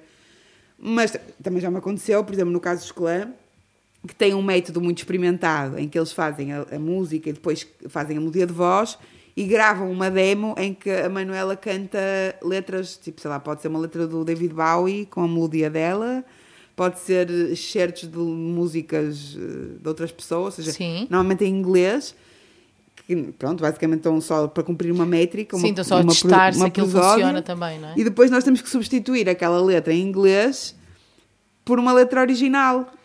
E é, e é difícil, para mim foi super desafiante porque nunca tinha feito, ou seja, já tinha feito com lá lá lás e coisas assim mais livres, mas Pois, porque no fundo tu às vezes queres, inglês queres muito dizer, sim, e às queres vezes queres muito dizer uma palavra e ela já não cabe ali. ela não cabe. Mas, mas e- isso, ah, eles não são flexíveis ao, tipo, ao Não, ponto para- de para- tu dizeres. Eles, eles gostam, aquele, aquele método funciona para eles e para mim foi fixe porque eu, era- eu gosto muito de sentir que, que me estão a desafiar Claro, é por uma coisa que eu nunca fiz. diferentes, E o que acontecia ali é que a música parecia tão acabada que aquele som parecia insubstituível e eu estava a tentar procurar no português o mesmo som que às vezes não, não existe, não, é? Não existe em correspondência. Mas aí deram-te uma temática também ou não? Não propriamente uma temática para as músicas, mas falaram-me do conceito do disco. E o conceito do disco levou-me para as temáticas que Ok. eu abordei. E isso foi importante porque, porque para sentir que, eh, pronto, meus trabalham com muitos letristas diferentes, para sentir que, que há assim uma espécie de parentesco. Sim, que é há um- coeso, não é? Que é... Sim, ou seja, às vezes é uma ideia que a pessoa me passa, às vezes é uma ideia que eu tenho em relação à pessoa, às vezes é só uma ideia que eu tenho que acho que encaixa na pessoa. Mas fazes sempre, pronto, para a pessoa, ou seja, não sim. vais buscar nada que tenhas. Não, é raro. Pode acontecer, é, por exemplo, eu ter uma ideia de uma letra, ou, ou até às vezes de uma crónica, porque eu faço muito isso, de como escrevo quinzenalmente para a visão. Sim. Vou explorando temas nas crónicas que muitas vezes transfiro para uma letra. E no disco Sim. há assim alguns exemplos, e já, já me aconteceu isso também para outras pessoas. Nomeadamente, uma das músicas do disco dos Clã que eu escrevi, que se chama Tempo e Espaço, nasce de uma, de uma crónica em que eu descrevo uma ida ao planetário. Eu fui ao planetário e eu deixo ir ao planetário porque fico angustiada e acho sempre Ah, que... é um dos meus sítios preferidos. É, o Epá, é planetário. lindo, mas eu fico a achar que somos mesmo tipo um microcisco. Ah, ok, é tipo, isso que te faz, exi- epá, dá uma confusão. crise existencial, basicamente. E, Sim. e fico tipo esmagada pela imensidão do Pela nossa cosmos insignificância. e pela é? nossa insignificância e fiz uma música sobre essa angústia. Hum, mas, ou seja, aquilo enquadrava-se no conceito do disco deles, mas era uma ideia que eu já tinha. de- Sim, sim, pronto. sim, sim, sim. E- E, que se calhar já querias, é um explorei. bocado de coisas que às vezes nós, nós vamos vendo e ah, esta ideia é engraçada e fica aqui Sim. até haver tempo para explorar eh, Sim, eh, muitas vezes. mesmo, há é? assim, muitas letras que ficaram meses e meses, às vezes anos, em- em- ali no, no, no cérebro, antes de, de encontrar um pretexto ou uma forma, ou às vezes a, a abordagem certa Pois. para, para, para acontecer.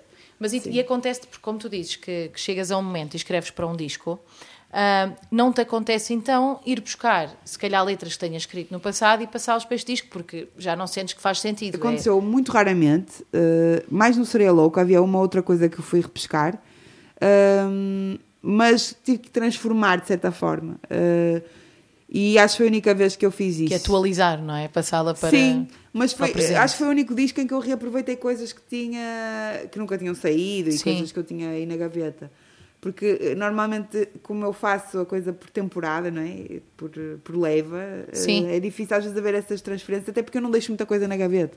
Eu agora na quarentena estive a ver as, as gavetas do computador e, e tenho mesmo muito pouca coisa. Aquilo que eu tenho até são poemas e coisas soltas que não são letras, propriamente. Sim. Porque de facto é muito raro eu deixar letras inacabadas. Exatamente, porque tu escreves para um projeto, para então aquilo depois. E o que acontece é que eu não sou daquelas pessoas que têm, por exemplo, que grava 15 músicas para escolher 10. Isso não acontece. Tu porque gravas aquelas é tipo que. um puzzle e, e há sempre uma. Por exemplo, até acontece ao contrário, que é eu fazer questão que a música esteja lá, porque eu acho que ela faz parte, ela completa aquele claro. todo. Sim, sim e sentir que ela, o facto de ela estar lá acabou por resolver a questão e eu nunca as tocar ao vivo. Há uma música no, no Sereia uma coisa, é, uma coisa é o disco, outra coisa é o, eu ao vivo, não é? Sim, mas eu não... sentir que aquela, aquela a música estar naquele disco é o fim daquela música, ou seja, que, que eu só precisava de dizer aquilo. Okay. E que eu não quero repetir aquilo. E, e, há uma música no primeiro disco e outra no Sereia Louca que eu nunca toquei ao vivo e nem vou tocar, mas que tinha mas fazia ali. sentido ali, não é? Sim, e que de certa forma eu senti sempre que tinha uma espécie de conflito com a música, porque trabalhei-a demais, ou senti que ela tipo, não tinha ficado exatamente como eu esperava, ou que ela me deu um trabalho ou uma luta e que eu senti que não foi propriamente, sabes? Um Mas isso não faz com que não a queiras lançar. Quero pô-la lá porque ela faz parte daquele conjunto, era como se fosse tipo abandonar um, um filho daquela Sim. ninhada, não pode ser. E mas, mas pronto, já está. Não mas quero no fundo, depois nela. também é um filho que tu nunca mais pegas ao fica ali, não, fica no retrato, está bem e, e, e, pronto. E outras músicas que eu quero, tenho vontade de tocar sempre e que faço versões e que. E acontece o oposto. Pois.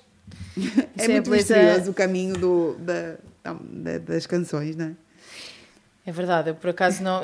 Essa, é, isso de deixar canções de fora num disco, para mim tem uma coisa que me faz muita confusão. Eu raramente. Aliás, o meu segundo disco tem 17 canções por causa é. disso, eu acho.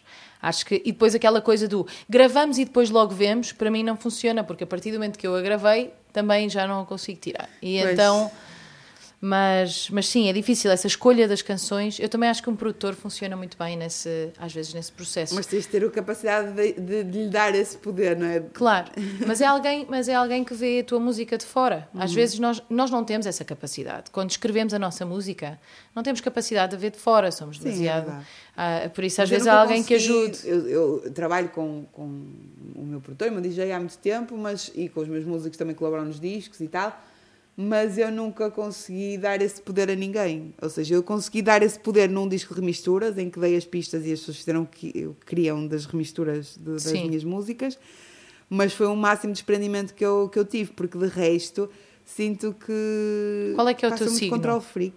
Sou Sagitário. Ah, ok. Não, eu não, eu não sou muito de signos, mas, mas eu sou muito controladora e mas sou virgem. Muito, eu, eu identifico um bocado contigo no sentido, eu tenho uma, não, conheço, não te conheço bem, mas sempre olhei para ti com um bocado como, com uma certa identificação porque eu sinto que tu também tens um hemisfério direito, assim, muito da produção, da organização e que. Completamente. E eu sinto isso e acho que é uma coisa ótima, por um lado, porque acho que nos faz concretizar coisas e ter capacidade Mas às vezes trabalho, também temos que... Mas não te mata o hemisfério esquerdo, às vezes. Não Sim, que, tipo... não, mas eu tenho sentido, e olha, que a maior parte das vezes que as coisas... Uh, as coisas que acontecem na minha vida que são talvez mais interessantes são aquelas que eu não planeei. Eu, eu, eu noto isto e pode ser um bocado clichê, mas é mesmo verdade. As coisas de repente me vêm desconstruir uh, uh, a rotina, o, a rotina e o, o meu. E, eu, exato. O meu irmão, por exemplo, diz que tem certeza que eu sei o dia que vou morrer, de tão organizada que eu sou.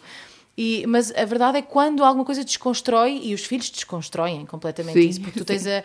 Tu achas. E esta pandemia logo, desconstruiu. Esta pandemia. Mas, mas na verdade, olha, por exemplo, a pandemia. Eu tinha, obviamente, os meus planos.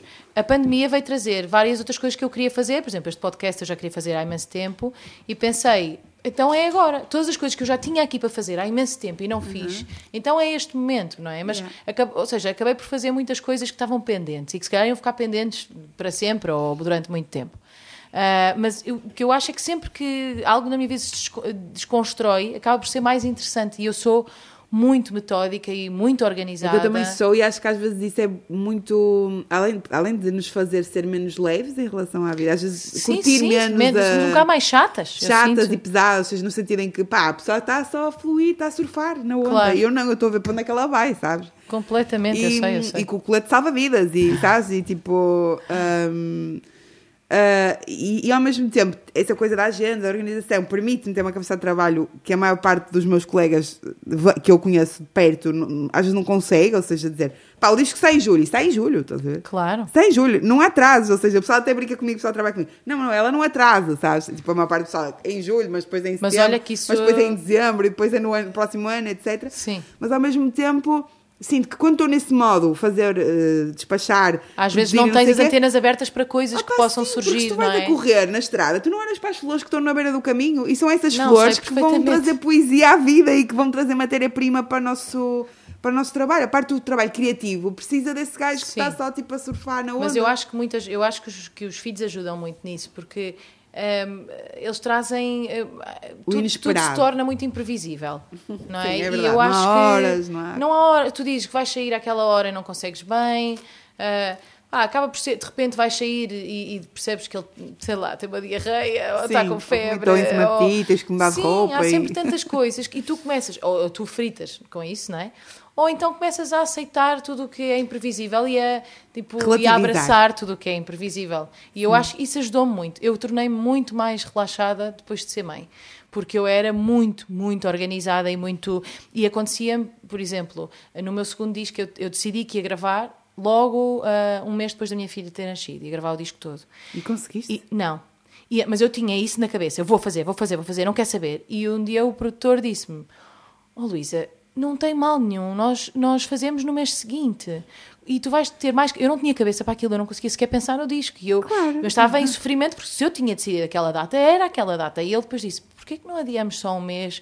E eu comecei a pensar, e, e custou-me imenso essa decisão, mas eu disse: Ok, vamos adiar um mês. E fez toda a diferença, porque eu comecei a conseguir já pensar noutras coisas, pensar em mim, pensar na música.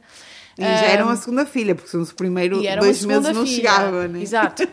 Mas, mas realmente não, não, não estar sempre nessa tensão de ter que fazer as coisas exatamente quando as planeei fazer. Tipo, já. Pronto, já, já relaxei Sim, eu agora um também nisso. sinto que, que durante a gravidez tive que adiar o disco, no princípio da gravidez, pensar, ah, vou atrasar isto tudo um ano, ou uns, uns meses. E na altura custou-me, porque ainda estava com o cérebro eh, pré-bebés, Exato. que era aquela coisa da mulher independente que faz as coisas quando acha que sim e que E consegue e fazer consegue, tudo, nem que chovam canivetes, eu vou com a carroça a subir o monte contra tudo e contra todos. E depois, agora, já me parece de certa forma ridículo, às vezes, essa, essa inflexibilidade que eu tinha anteriormente, começo a relativizar em termos de, de trabalho. Sim. Em termos de maternidade, acho que continuo a ser essa pessoa assim um bocado. não que eu seja tipo mega regrada com as horas e não sei o que, não, mas com a carga mental, sabes? Com a dificuldade de delegar peso e de não. Sim. E de descontrair às vezes porque é preciso fazer mil coisas, ainda, não, ainda estou nesse processo. Mas acho que isso é Mas eu também a primeira nós, viagem também. e não é só isso, para nós que somos assim, isto é um processo de vida. Esta coisa Pois, de tentarmos que- ser mais relaxados é. é, É sempre a minha resolução de ano novo, é ser mais Não, imagina, agora no desconcerto, por exemplo, eles são os três super relaxados. É. E eu não. E então, de repente, Mas só o facto de teres mandado para uma cena que é totalmente de improviso já mostra que estás disposta. Pronto, exatamente. Mas, mas imagina, estou. Então, pessoal, já temos convidados. Pessoal, já temos convidados. E ninguém. Ou, ou seja, ninguém está nem aí ah, à última da hora encontramos. E eu não consigo viver com isso. Isso para não. mim é uma ansiedade. E, e de repente eu tive mesmo. e Até foi o meu agente teve que dizer: olha. Não penses nisso, há de se arranjar uma solução, não, não tem que ser Há a de se tua. arranjar porque tu telefonaste Há de se arranjar porque ligas, à, ligas à Capicua e ela vai. Não, mas, estou a dizer, porque tu é- não, não se arranjou solução, tu é que arranjaste. Fui eu, mas, mas pelo menos eu tentei relaxar naquele período. Ou seja, há sempre, ah, eu tenho que estar sempre em cima do acontecimento e, as e eu tenho que saber que as coisas estão a acontecer, senão fico ansiosa. E não estás ansiosa do tipo, estás no espetáculo a pensar que tens de vir para aqui porque a tua bebê está à espera, não sei o quê, não começas a estressar com essas Eh, coisas? Não, eu, eu estresso eh, assim que saio. Mas eu, não, eu naquele espetáculo eu não posso pensar mais Sim, nada. não, não. Porque eu não Mas quando consigo... sai, já estás, Não, pá, quando pá, pá, pá. saio, venho a correr logo, não. Mas não, eh, não consigo estar lá e a pensar noutra coisa, porque eu não consigo escrever Não, nada. é porque óbvio. aquilo eu tenho. Aquele espetáculo tem que estar constantemente a ouvir Está tudo. a-. Exato. Olha, eh, queria, queria hum, falar um Boa parte, bocadinho. eu- Não, mas é, o giro disto é que nós temos tempo e podemos ir divagando. queria uh, falar contigo um bocado. Eu trouxe três canções tuas. Uh, trouxe três e queria saber um bocadinho o que está por trás destas canções. Eu trouxe uma que também é das mais conhecidas, mas que é das minhas preferidas, porque me revejo muito nela, que é a Casa no Campo. Uhum. Uh, primeiro adoro que ponhas um certo de Elis Regina no início, que é para mim assim uma inspiração enorme. E, hum, e porque eu pensei, sempre pensei muito nesta canção porque era um, um, dos meus objetivos é ter uma casa no campo, como é a maior parte das pessoas. Sim.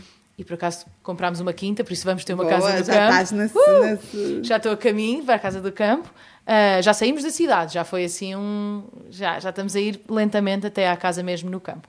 Mas, mas pronto, mas uh, queria, vou só ler. Eu, trouxe sempre assim um certos e depois gostava que tu tá dissesses mais ou menos como é que ela nasceu ou se, se houve alguma ideia por trás. Sim. Quero uma horta do outro lado da porta e quero a sorte de estar pronta quando a morte me colher. Para mim, esta frase, que era sorte estar pronta quando a morte me colher, é uma frase maravilhosa. Obrigada. Eu, eu, eu, se tivesse que escolher duas, assim, uma quadra para me definir as minhas letras, era essa. Quero uma horta do outro lado da porta e quero a sorte de estar pronta quando a morte me colher.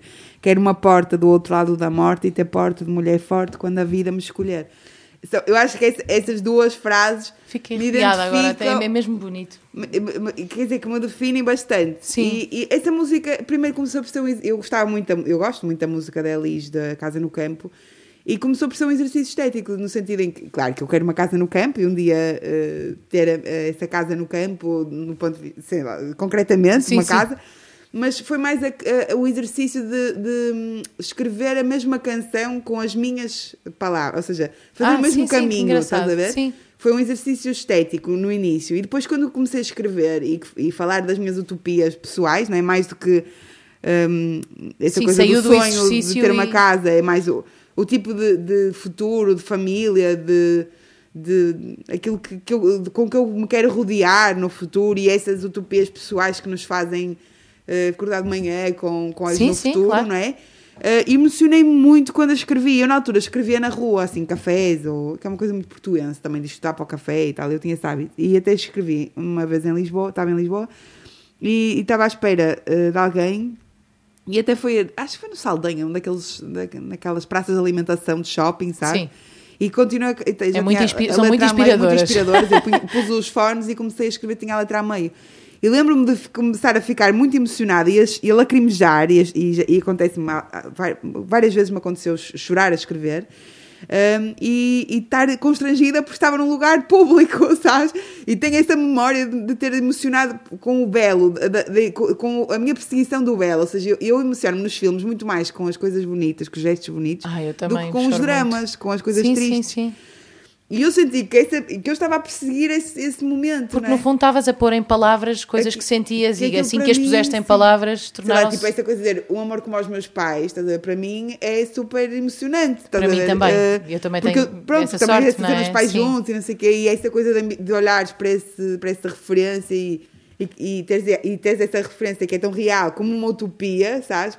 Que tu queres, queres perseguir é super, é super poético. E eu, e eu acho que aquilo que começou como um exercício de escrita, tipo, se eu fosse eu a falar, de, se fosse eu a escrever esta letra para mim. Sim.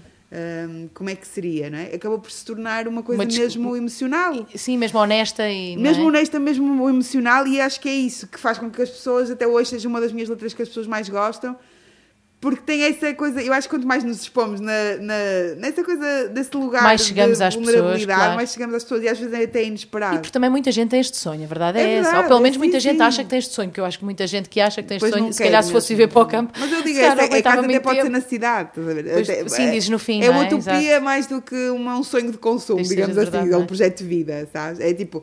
Mas essa, essas duas frases, a primeira que tu destacaste e a segunda, uh, eu acho que se eu tivesse de tatuar uma frase minha, seriam essas. Ah, que bom porque, porque me identifico bastante com, com elas. Não, é muito bonita esta canção. Uh, Obrigada. Uh, escolhi agora uma porque, pronto, esta, esta é uma canção que fala das coisas bonitas, não é? A casa, a casa no campo e, uh, e de como é que nós vemos a nossa vida. Ah, mas disseste que uma menina e saiu-te um menino. Mas só para rimar, porque por acaso toda a gente achava que ia ser, que ia ser uma menina e ainda Sim. hoje já muita gente acha que eu tive uma menina, que acho, e acho que é por causa dessa música mas era para rimar com, com, com Regina. Não faz mal, tens que fazer menina depois. Pronto, eu, eu gostava, mas depois. eu não tinha preferência nenhuma. Agora, agora já tenho, porque como tive um rapaz, no claro, próximo agora... tenho uma preferência, mas na verdade. Mas então, queria falar sobre uma eh, que já, já mencionámos um bocadinho aqui há bocado, que é esta que se chama Passiflora. Porque, ah, obviamente, como, como também cantora, não é? E como compositora, percebo, percebo isto que, que tu dizes e, e- e acho muito interessante. Pronto, obviamente que faz parte também do rap esta crítica, mas, mas queria perceber o que é que, se calhar, se houve alguma coisa que despoltou isto, o que é que te fez. Mas sabes que eu recebi muitas mensagens de colegas Sim, a dizer, por causa "Epá, e, tipo, ainda bem que disseste isso, eu queria, eu, eu, eu, não, eu sinto exatamente isso. e Claro. Muita gente mesmo que manda mensagem a dizer que tinha Que se revia tinha, nisto, que se revia claro. completamente. Eles querem os mansos, criados, mal sucedidos. Não somos vendidos, somos pouco alternativos. E se sai um disco novo, perguntam quando é o próximo. E em seguida disso, porque é o pseudónimo. Foi aquela coisa do jornalista básico, tipo, porquê é que a picua? Pai, 10 anos depois. Não, sabe? mas- sim, E e, a coisa tipo, do, do disco futuro. novo, isso é muito frustrante, porque uma pessoa acabou de entregar, de dar É tudo o que tem horrível. naquele disco, não é? projetos para o futuro e tu, meu, isso fosse É super vez para a horrível faculdade. isso, é verdade, é tipo, verdade. Mas, mas isto aconteceu depois de alguma coisa? Ou Não, isso é um, um acumular. E, e essa música tem uma história. que Eu, eu entrei no disco do Stereossauro, o Bairro da Ponte, que é um disco que ele faz só com samples de fado, um disco de hip hop Sim. e música eletrónica só com samples, nomeadamente a Amália, mas eh, alguns, alguns de, outros, de outros fadistas. Um, e ele, eu tinha entrado no disco dele e depois e- eu já tinha feito a música em que ia participar e ele mandou-me esse instrumental e eu fiquei apaixonada e disse: Este instrumental é incrível, tem que ser meu. E ele disse: Então, olha, vamos fazer assim: se ninguém o escolher até ao final, porque ele ainda estava no processo. Este tem a namora, não é? Ou não? Não, tem o Camané. Ah, não, mas então qual é que é um que tem. Sim, o disco tem, a- tem a Namora, tem a Gisela, João, também tem Mas não vários- é esta canção mas não que é a esta no canção. início? Esta, esta tem, Ah, tem a Amália, não o tinha- champal da Amália e, tem, e, e é cantada no disco dele pelo Camané. Ah, Que- ok. Então a o que Ana é aconteceu. o. é que ele disse: se ninguém escolher este instrumental, pode ser para o teu disco. Eu, ok. Entretanto, ligou-me a dizer tinha fazer uma boa e figas, uma má é? notícia: que era o Camané tinha escolhido o instrumental que eu queria, mas que, eu, que ele queria que eu escrevesse a letra. Sim. E eu disse: ok, eu escrevo a letra, mas depois uso o, o mesmo instrumental no meu disco com a minha versão da letra. Tiveste uma contraproposta. Por isso, Foi a minha contraproposta, sou uma chata, ver? E ele aceitou. E eu escrevi uma música para o Camané que se chama Flor do Maracujá, que Sim. é o nome, é o nome pronto, o nome científico seria Passiflora, por isso é que no meu disco é Passiflora e no disco dele é Flor do Maracujá. Basicamente é um sinónimo. E a música começava com esse sample da Amália e eu tive a ideia de fazer a, a letra do Camané a falar sobre essa coisa de nós eh, fazermos, nós cantarmos, fazermos música eh, por de uma forma quase abnegada e de uma generosidade enorme, de uma exposição, uma vulner- vulnerabilidade eh, enorme e ao mesmo tempo por, porque precisamos muito disto, Sim, por uma sim. questão de sobrevivência e de sentido para a vida. Então que é uma coisa simples, que é, que é- somos nós a cumprirmos e ao mesmo tempo a, a dar-nos ao mundo.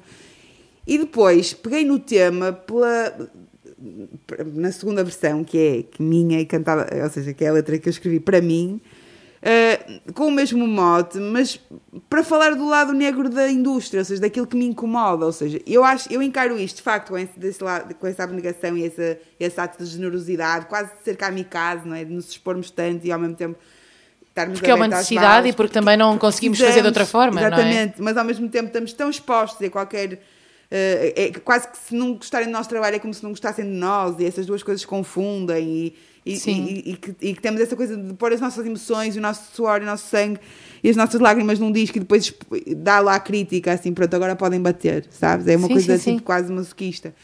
E eu resolvi pegar no mesmo tema, mas de uma forma menos metafórica e mais crítica, ou seja, falando daquilo que me incomoda neste, neste, nesta profissão e aquilo que me vai retirando romantismo ano após ano.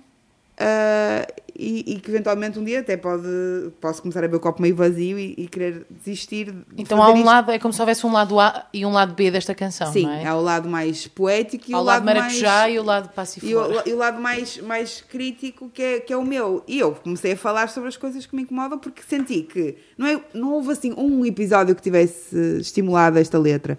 Mas houve há um acumular. desconforto, sim, Porquê? é Porque à verdade. medida, quando tu começas, vais com a esperança e vais com, com a novidade e vais com o coração aberto. E, depois E não é só isso, ainda não tens muito para perguntar, então é normal, mas Claro. quando tu começas a ter uma carreira com já alguns discos, Começas- já há muita coisa para perguntar e, e esses lugares comuns mostram que Mas o é jornalista muitas isso. vezes nem sequer fez um trabalho, que é uma coisa que é muito frustrante. Sim, e disse do lado dos jornalistas, mas depois do lado da própria indústria, tu pensares que a indústria está cada vez mais escrava da novidade e que a novidade Sim, dura sim, cada vez sim. menos tempo e que o tempo, do, o tempo da arte está completamente. Claro, é- e é- há cada vez menos bandas que façam, por exemplo, um segundo disco, ou menos artistas. Mas- porque mas- é, é um e acabou e vem o próximo. no próprio processo, o tempo da arte é incompatível com o tempo do mercado, não é? Tu demoras dois, dois anos a fazer um disco, ou no mínimo um ano, um ano e meio, dois anos, três, às vezes mais. Dois anos em Portugal, porque lá fora às Oh. vezes é mais. Nós, E nós é que temos um a- país muito pequeno. E então chegas vamos- aqui em 5 minutos, as pessoas já estão noutro, é, próximo. Porquê? Porque eh, tudo é- se consome na era da internet e da Sim, é música tudo muito pela internet, acelerado, tudo é? descartável, tudo, Claro. A novidade é um ápice. E, e depois também, esta coisa muito portuguesa das pessoas apoiarem o, o êxito de alguém se for a curto prazo, não conseguirem apoiar consistentemente. O Herman José, Sim, que sim, diz sim. muito essas coisas, essa coisa, eh, eu já ouvi várias vezes a dizer isso em entrevistas, que é, em Portugal nós só apoiamos os jogadores de futebol porque sabemos que eles vão que eles vão Só podem jogar até ganhar muito aos- dinheiro, mas só até aos Exato. 30 e poucos. Porque se eles, eh, ou seja, a gente tem dificuldade em apoiar, eh, em, em ser fã de uma vida inteira, sabes? E, e essa coisa de muito. Ah, pá, agora que toda a gente já conhece, já não gosto, ou o primeiro disco que era que bom, dizes sabes? aqui- Essa coisa. Ou seja, eu estou a fazer uma crítica aos jornalistas, à indústria, ao público, a Claro, todas claro. essas coisas que, enquanto expectativa do, do que nós possamos fazer, nos vão condicionando ao ponto de nos, nos, hum, às vezes fazer eh, mais inseguros, mais condicionados, mais, menos livres, menos Sim, eh, e o que tu dizes dos mal-sucedidos, eu também sinto muito que é.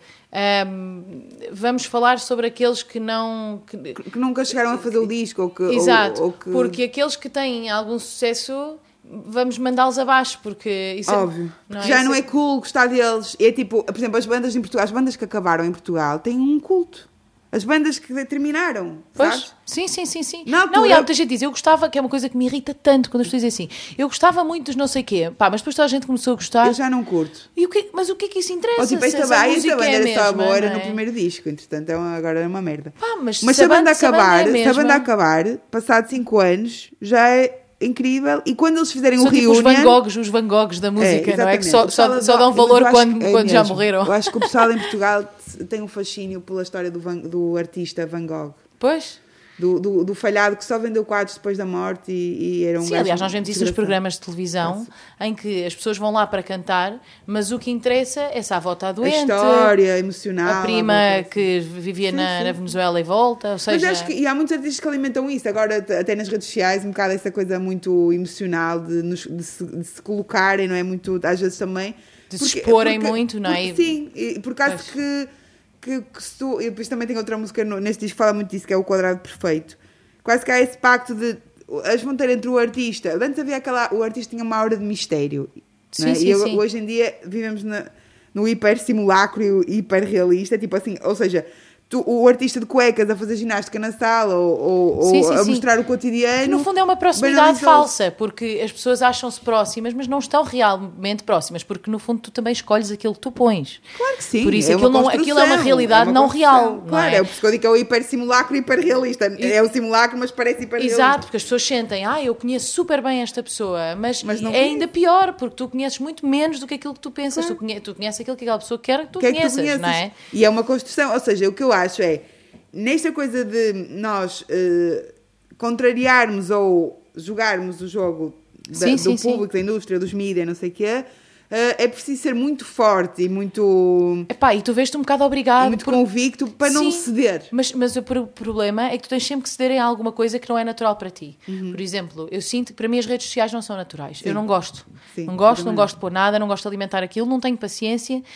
mas não pode ser. Porque no mundo de hoje em dia tu tens que aparecer em alguma coisa. Então eu arranjo uma maneira de haver alguém que me ajude a pôr lá as coisas para, pronto, para, para eu aparecer, a- para as pessoas saberem que eu estou a dar concertos e isso, porque é onde as pessoas vão ver, é ali. Ou seja, nós não podemos isolar-nos e, e viver num mundo completamente diferente do mundo hoje em dia. É isso é um bocadinho um estressante, mas, mas temos que nos adaptar, sem deixar de sermos nós próprios, mas temos que nos adaptar. Claro e, e- Mas pronto, e é uma crítica a toda essa lógica, às vezes mais quantitativa, de avaliar o sucesso das pessoas, Sim. de, de- de- ou seja, de várias, dos vários parâmetros. É, é como é que o meu embate com o público, a crítica, a indústria, as redes sociais, toda essa Está tudo interligado, que está tudo verdade, não é? interligado, Sim. não é? esse lado menos, menos confortável para mim disto de fazer música. hum, E o que isso e pode como é que eu afetar, posso, é? E como é que eu posso eh, fazer a catarse disso Claro. numa só letra? E foi um bocado essa a ideia dessa música. Muito fixe, E muito. pronto, é isso. E é isso que estás a dizer, é o- na verdade é o que todos sentimos. Por isso, obrigada. todos, mas muita gente É, me mandou mensagem. sim, Eh, muita muita, gente. muita gente mandou mensagem a dizer: Porra, na MUS foi isto, é isto, é isto. E eu fiquei, fiquei a achar que. Se calhar para saberes que fosse entrevistada assim por uma entrevista assim bastante Ah, mas eu má, podes senti- começar a repar isto. Mas sabes que dessa letra, a, a coisa que as pessoas mais destacaram foi eu, uma, uma frase em que eu digo: aproveitem este disco porque pode ser o último. O que só confirma a minha teoria de que as pessoas gostam é daquele artista que está quase O drama, a, não é? tipo, que Vai imensos deixar... daqueles que se vão embora e depois voltam. Tipo, que Yeah, adoram yeah. fazer coisas, ah, não sei já não vou fazer mais música. Depois Mas voltam volta, passar dois anos. Disco, não. E, e as pessoas agarraram-se a essa frase e disse: pá, eu se calhar é o último disco, mesmo que eu continue a minha carreira, não sei se- até quando é que a gente vai conseguir fazer discos por carolice. Por, porque assim, a gente gasta É, e dinheiro, ninguém gasta tempo, sabe não se vai ser um último E disco, vocês verdade. estão-se a marimbar, dura 5 minutos, next, estás a ver? Exato. Tipo, ah, Não há mais singles. Yeah, tipo, então é assim, tipo, mesmo que eu continuasse a fazer música, será que o disco vai continuar a existir enquanto formato? Se calhar nós estamos a assistir ao último, à última geração dos discos, não é? Ah, no fundo, é, é, tu juntares canções e chamares de um disco, podes, podes deixar de chamar disco, mas Óbvio, não mas é? é isso, Quer ou dizer, seja, é eu só vou, isso. ou, eu, ou, ou eu deixo de fazer música, ou eu desisto do formato disto, pode acontecer tanta coisa. E as pessoas agarraram-se àquela frase porque acham que é tipo uma espécie de ameaça, ou de presságio, ou de promessa, ou sei lá. Exato. E eu acho que é um bocadinho eh, nessa atração inconsciente pelo, pelo, sim- pelo, pelo Van Gogh, né? Pelo, Sim, sim, pela sim. história sim. do artista. Ai não, agora vamos ouvir a Capicua, porque se calhar ela vai acabar. é último. Olha, no fundo, se calhar até acham que fizeste de propósito para ver se vão ouvir Yeah, o disco. só foi marketing. Exatamente. Olha, e agora é engraçado ter escolhido esta, eh, porque agora, como descobri que tu odeias. Eh, como descobri que tu odeias planetários, eh, é engraçado ter Não, não escolhido planetário. Eu fico, eu fico triste nos planetários. Então, Mas este plane- planetário é diferente. Pronto, mas este planetário é muito bonito e eu também escolhi porque para mim é muito interessante tu, tu cantares assim uma canção eh, Doce. de amor, não é? E doce. Então Por eu também. eu tenho poucas canções de amor, é verdade. Eu eh, tenho algumas, mais de desamor do que de amor, mas de E de um amor poucas. tão simples, tipo de coisas tão. Sim. Não é? Não, não tem que ser assim uma Eu acho- coisa tão poética, tão. Não, é de não, coisas é simples. só- só- Eu acho que essa é a música mais cor-de-rosa que eu escrevi desde a Casa no Campo, de facto. Pronto, então vês, eu já escolhi duas cor-de-rosa. Eu pedi, foi aí que nós cruzamos os mindinhos. Juraste que encontravas até os mais pequeninos. Ias contar os sinais, um a um por todo o corpo. Pouco para ser demais, mas demais para ser pouco. Sim. Esta última frase também, este, também é maravilhosa. E, e então, isto, tiveste uma necessidade de escrever uma canção de amor? Não, é eu, foi- eu, eu não é uma necessidade. Eu, eu acho que hum, eu tinha essa, essa coisa, uma private joke de- dessa coisa dos sinais, porque eu sempre tenho muitos sinais e então era uma coisa que eu já, que já tinha vontade de fazer uma coisa a partir daí.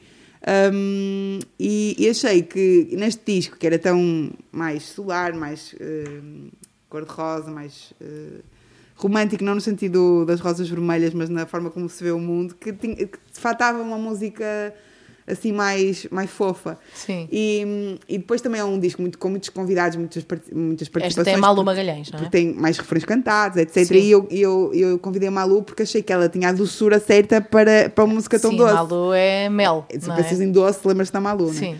E, e o instrumental era do Stereossauro também, escolheste outra música que tem o instrumental do Stereossauro e era assim uma coisa meio com sample soul, assim uma coisa meio uh, também assim um bocadinho mel- melosa e, e eu achei, este é o instrumental certo para eu explorar aquela, aquela ideia dos sinais e não sei o quê. E depois quando, quando a, música, a música foi-se construindo e, e quando a Malu chegou com o refrão dela, hum, eu senti-me mais, mais, ou seja, senti que aquilo fazia, que tudo se encaixava, Sim. porque eu confesso que durante o processo, pouco habituada a fazer estas músicas assim tão doces, pensei, pá, será que isto não está assim um bocado cor-de-rosa a mais? Meloso demais, exato. Mas depois com a Malu, a- a- a- pá, parece que o, o- E no fundo é um lado teu conforto que tu se calhar também tinhas que doçura. explorar, não é? Sim, e é isso. E, estes- e como te disse, este, este disco também servia para explorar coisas que eu habitualmente não faço. Claro. não é? E, e se calhar não faço porque acho que já há, muita dessa- já há muitas propostas dessas aí no, no mercado, não é? Digamos assim, como, eh, como de uma forma muito tecnocrática, que é tipo, há muita música da mão bonita no universo da música pop. E, e eu coloco-me sempre um bocadinho no flanco mais alternativo e no flanco mais alternativo às vezes é difícil encontrarmos esse espaço de conforto nessa, nesse- nesses lugares assim de mais, sei lá, de... Mas é muito bonito, porque de é? repente te- te- eu, eu sinto que, que te sentimos muito vulnerável, que é uma coisa que não, é, que não acontece tanto. Lá está, porque, Porque tu pareces muito- de é. desconforto ao mesmo tempo Mas é muito parecendo, bonito, parecendo... pareces muito decidida sempre e muito segura. E é Sim. muito bonito de repente chegarmos a uma canção onde te sentimos também vulnerável. Eu acho que isso Porque é lá muito está, especial. não é o meu lugar comum, não é? E depois Claro. não é só isso, é que eu gosto de fazer, quando faço essas canções de amor, gosto de não ficar, não cair no lugar comum das Sim. canções de amor, não é? Mas as canções Então- de amor muitas vezes têm um lugar comum porque é a maneira como nós sentimos o amor todos, não é? Sim, Às vezes não, é, também não podemos quando, fugir quando fazes uma abordagem é fixe quando, fazes, quando encontras um, um, Um twistzinho, um não é? um twistzinho em que, em que, que ainda não que, que sentes que ainda não tinha, não tinha não, tu não tinhas explorado e também não está assim tão, tão É, ocupado. mas eu acho que é muito interessante até pelo contraste que tem com as outras e, Sim, ou seja, tem sim. o seu espaço mesmo no disco. não, eu acho que essa tem um parentesco com a. Casa no Campo, porque acho de facto são as músicas mais românticas que eu já escrevi, mais doces, mais cor-de-rosa, e mesmo no disco para crianças há poucas músicas, não acho que não há nenhuma assim tão Pois, nós não chegámos a falar sobre isso, mas eu ouço muito o teu disco para crianças, porque já te disse, dei o nome dos meus dois filhos, o chimpanzé Zé Agora, e a música da Rosa. Agora tens que pôr uma Camomila ca- Camila. Camila Camila. Exatamente, mas pronto. Ah, olha, e vamos ah, terminar com, com um poema.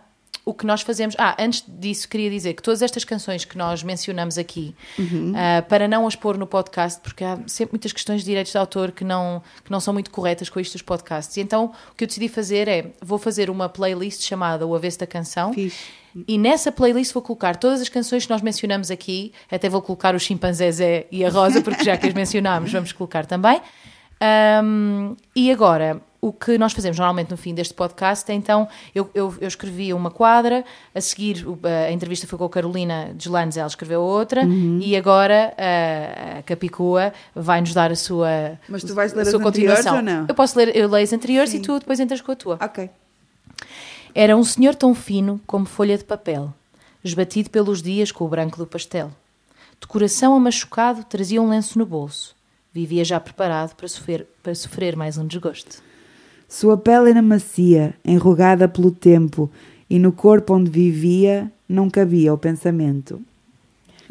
Muito obrigada, muito Obrigada bonito. eu, muito Obrigada. bocadinho. Eu também, imenso. Muito obrigada mesmo. Obrigada eu. Tchau.